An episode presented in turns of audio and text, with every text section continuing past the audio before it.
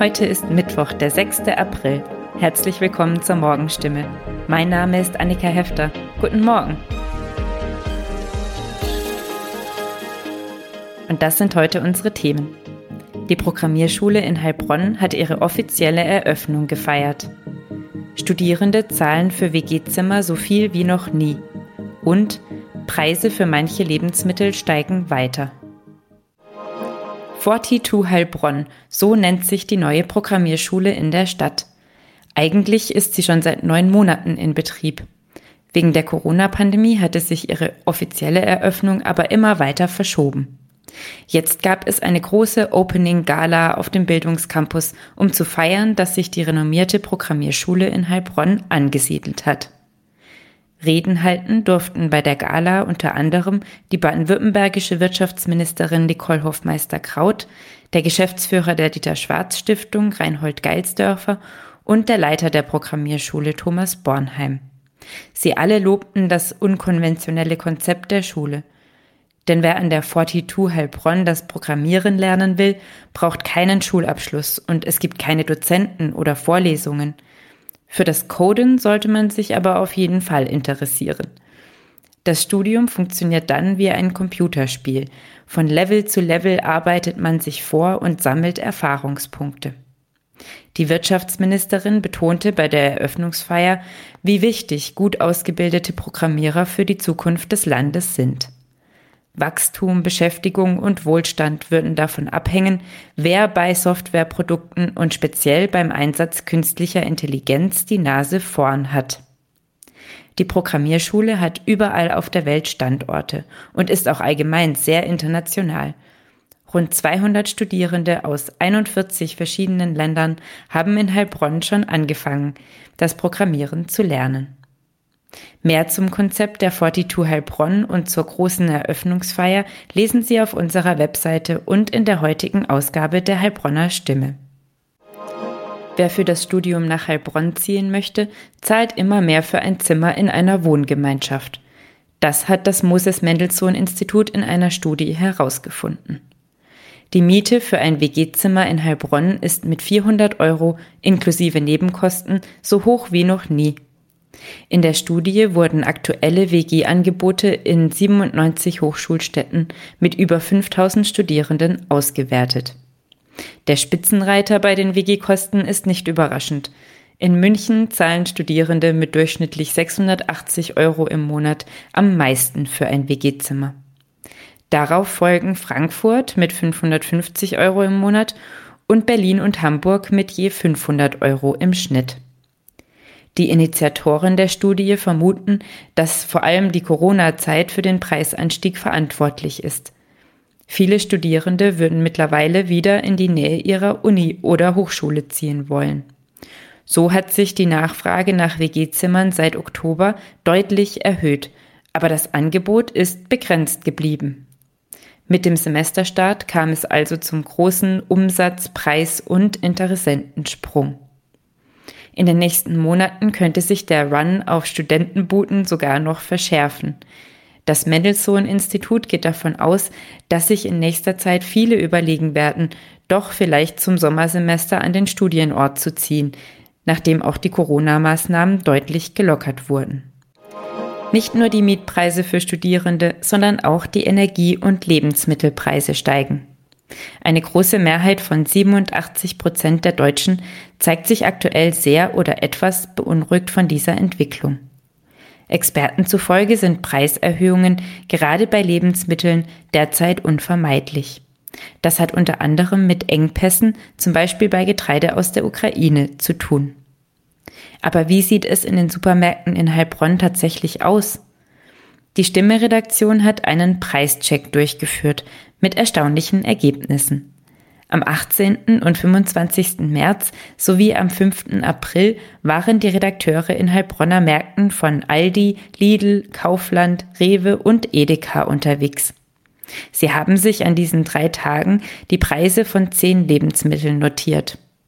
Und sie stellten fest, dass fast gar kein Produkt teurer geworden ist.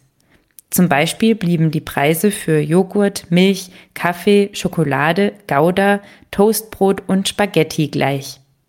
Selbst zwischen den verschiedenen Supermärkten unterschieden sich die Preise kaum. Preissprünge konnten die Stimmeautoren bei der jeweils günstigsten Butter feststellen, von 1,65 Euro auf 1,99 Euro. Auch Mehl vom Typ 405 ist deutlich teurer geworden, wenn es überhaupt noch vorrätig ist.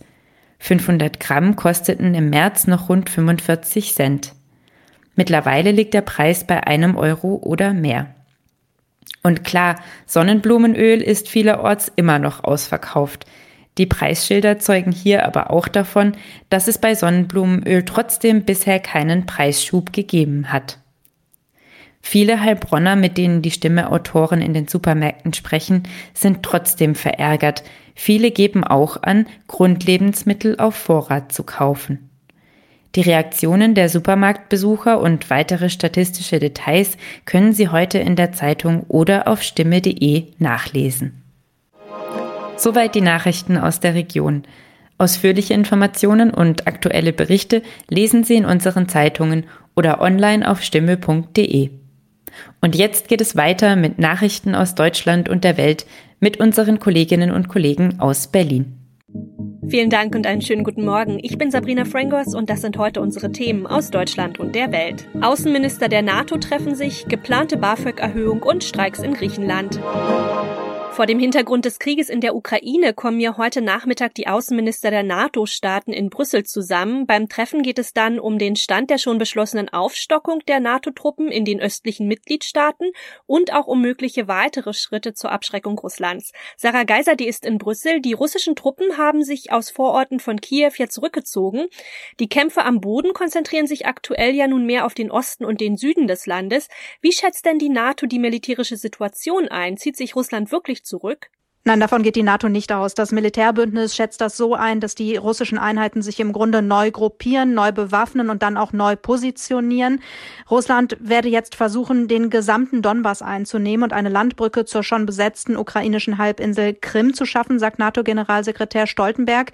Deshalb wollen die NATO-Staaten ihm zufolge die Ukraine noch mehr unterstützen, unter anderem mit Panzerabwehrwaffen und Luftabwehrsystemen und auch bei der Abwehr von Cyberangriffen, so Stoltenberg. Wegen der Bilder und Berichte zu Kriegsverbrechen in Butscha wachsen ja auch wieder Forderungen, noch härter gegen Russland vorzugehen. Welche Möglichkeiten hat die NATO denn da? Genau, ein militärisches Eingreifen ist und bleibt ein No-Go für die NATO. Man will nicht das Risiko eingehen, dass der Krieg in der Ukraine sich dann ausweitet auf NATO-Staaten. Unterstützung für die Ukraine gibt es deshalb eben nur durch Ausrüstung zum Beispiel. Und auf der anderen Seite setzt die NATO auf Abschreckung, zum Beispiel durch zusätzliche Truppen in den östlichen Bündnisländern. NATO-Generalsekretär Stoltenberg betont auch, dass die NATO mit Russland weiter in Kontakt bleiben müsse. Gleichzeitig räumt er aber ein, dass er für einen inhaltsvollen Dialog mit Russland aktuell keine Chance sieht. Bleibt damit das Thema Energie für den Westen der wichtigste Ansatzpunkt? Also kann man absehen, wie lange es dauert, Europa unabhängig von russischen Importen zu machen? Das ist ja zum Teil von EU-Land zu EU-Land sehr unterschiedlich. Litauen zum Beispiel kommt jetzt schon ganz ohne russisches Gas aus. Deutschland braucht dagegen laut Wirtschaftsministerium wohl noch mindestens bis zum Sommer 2024, um weitgehend unabhängig von russischem Gas zu werden. Insgesamt betrachtet, sagt Bundesfinanzminister Lindner, könne man in der EU schneller Kohle und Öl aus Russland ersetzen als Gas oder Rohstoffe wie Palladium. Die EU-Kommission hat ja gerade auch ein Importverbot für Kohle aus Russland vorgeschlagen und darüber müssen jetzt die EU-Staaten noch entscheiden. Die Bundesregierung will ja in ihrer Kabinettssitzung heute Vormittag die geplante BAföG-Erhöhung beschließen. Ab dem kommenden Wintersemester sollen dann nicht nur die Sätze steigen, sondern auch mehr Studierende Anspruch auf BAföG bekommen. Die Reform muss aber auch noch durch Bundestag und Bundesrat. Jan-Henner Reitze mit den Infos aus Berlin. Steigende Lebensmittelpreise, steigende Mieten, steigende Energiekosten, das trifft auch alle, die studieren. Der BAföG-Höchstsatz soll von 861 Euro im Monat auf 931 steigen. Über einen Nebenjob dürfen nach den Plänen künftig bis zu 330 Euro statt bisher 290 dazu verdient werden. Vom Einkommen der Eltern wird weniger angerechnet, die Altersgrenze für den BAföG-Beginn von 30 auf 45 Jahre angehoben. Mit der Reform soll erreicht werden, dass wieder mehr Studierende, aber auch Schüler und Azubis BAföG bekommen. Die Zahl der Empfängerinnen und Empfänger ist in den vergangenen zehn Jahren von knapp einer Million auf 640.000 zurückgegangen.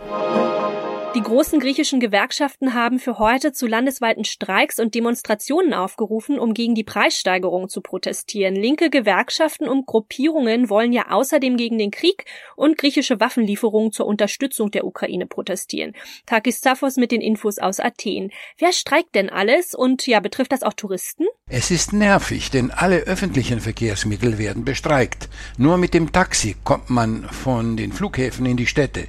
Zudem werden alle Fähren bestreikt. Wer eine Insel besuchen will, muss eine Nacht in Piräus äh, verbringen. Gut ist äh, zumindest, dass die Fluglotsen nicht streiken und alle Flüge normal stattfinden. Und der Grund für den Streik. Den meisten Menschen ist wegen der Preissteigerungen in den letzten Monaten der Kragen geplatzt.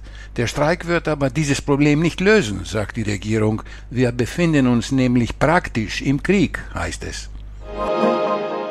In unserem Tipp des Tages geht's um Kommunikation. Manche finden sie ja super praktisch, andere ja so ziemlich lästig. Die Rede ist natürlich von Sprachnachrichten. Immerhin, WhatsApp führt gerade einige neue Funktionen ein, die andere Messenger teilweise auch schon haben, die aber auf jeden Fall auch für WhatsApp-Nutzerinnen und Nutzer sehr komfortabel sind. Ronny Thorau weiß mehr. Welche Funktion bietet WhatsApp denn jetzt neu für Sprachnachrichten? Ja, teilweise sind die schon aktiviert, teilweise werden sie in diesen Wochen ausgerollt. Da muss jeder bei sich gucken, nachdem er das neueste WhatsApp-Update geladen hat, was dann schon funktioniert. Konkret geht es um vier Funktionen.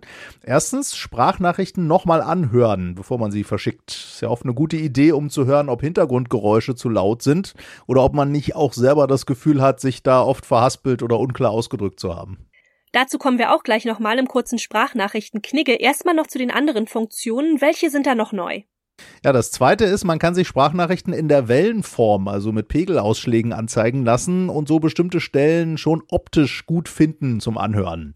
Drittens kann man weitergesendete Sprachnachrichten jetzt schnell durchhören mit anderthalbfacher oder zweifacher Geschwindigkeit. Und Funktion 4, WhatsApp-Sprachnachrichten, die man erstmal zum Teil durchgehört hat, die kann man dann, wenn man in den jeweiligen Chat zurückkehrt, jetzt an der zuletzt gehörten Stelle weiterhören. So wie im Streaming, wenn man Sendungen weiterguckt. Okay, das dürfte vor allem bei überlangen Sprachnachrichten ja recht hilfreich sein und da sind wir auch schon beim Sprachnachrichten Knigge. Zu lange Sprachnachrichten sind nämlich eigentlich ein No-Go, oder? Ja, kurzfassen ist ja eine der wichtigsten Regeln, weil man zwar selber sicher die Tippzeit spart mit einer Sprachnachricht, aber eben dem Empfänger die Hörzeit abverlangt. Da sollte man am besten vorher überlegen, ganz genau, was die wichtigste Botschaft ist und sich dann kurz fassen. Gegebenenfalls auch eben zu lange Versionen ungesendet nochmal löschen und nochmal aufnehmen. Das gilt auch eben, wenn man beim Durchhören hört, dass die Hintergrundgeräusche einfach zu laut sind. Unterschätzen viele, wenn sie auf der Straße oder in der Bahn was aufnehmen. Ja, und in der Bahn wird das auch oft ziemlich lästig für die Umsitzenden, ne? Ja, das gehört auch natürlich zum Knicke beim Aufnehmen nicht andere belästigen. Das ist ja eigentlich auch das Gegenteil von Privatsphäre, wenn man eine Sprachnachricht aufnimmt, wenn man direkt unter Leuten ist. Auch wichtig, auf den Empfänger Rücksicht nehmen, also mal überlegen, ist der gerade in einem Meeting oder im Kino, wie soll der da jetzt eine dringende Sprachnachricht anhören? Und in dem Zusammenhang gilt auch, letzter Punkt, bei einer Sprachnachricht sollte man immer geduldiger auf eine Antwort warten. Denn die kann man eben nicht so schnell in jeder Lage überfliegen wie eine Textnachricht. Und das noch, das ist was für Boygroup-Fans. Knapp 30 Jahre nach ihrer Gründung melden sich die Backstreet Boys auch in Deutschland und der Schweiz mit Live-Auftritten zurück. Im Oktober und November soll es soweit sein. Die ursprünglich aus Florida stammende fünfköpfige Band gilt mit angeblich über 130 Millionen verkauften Tonträgern als eine der erfolgreichsten weltweit. Anfang 2019 hatten die Backstreet Boys ihr zehntes Studioalbum DNA veröffentlicht, das sogar für einen Grammy nominiert wurde. Die Platte stieg auch direkt auf Platz 1 der Charts ein. Laut des Veranstalters waren die Backstreet Boys zuletzt 2019 in Europa auf Tour und lockten damals mehr als 350.000 Fans an. Ja, wer also seine Schwärmerei für Boybands wieder aufleben lassen will oder auch einfach auf die Musiklust hat, ab Freitag gibt's die Tickets zu kaufen. Das war's von mir. Ich bin Sabrina Frangos und ich wünsche Ihnen noch einen schönen Tag. Bis morgen.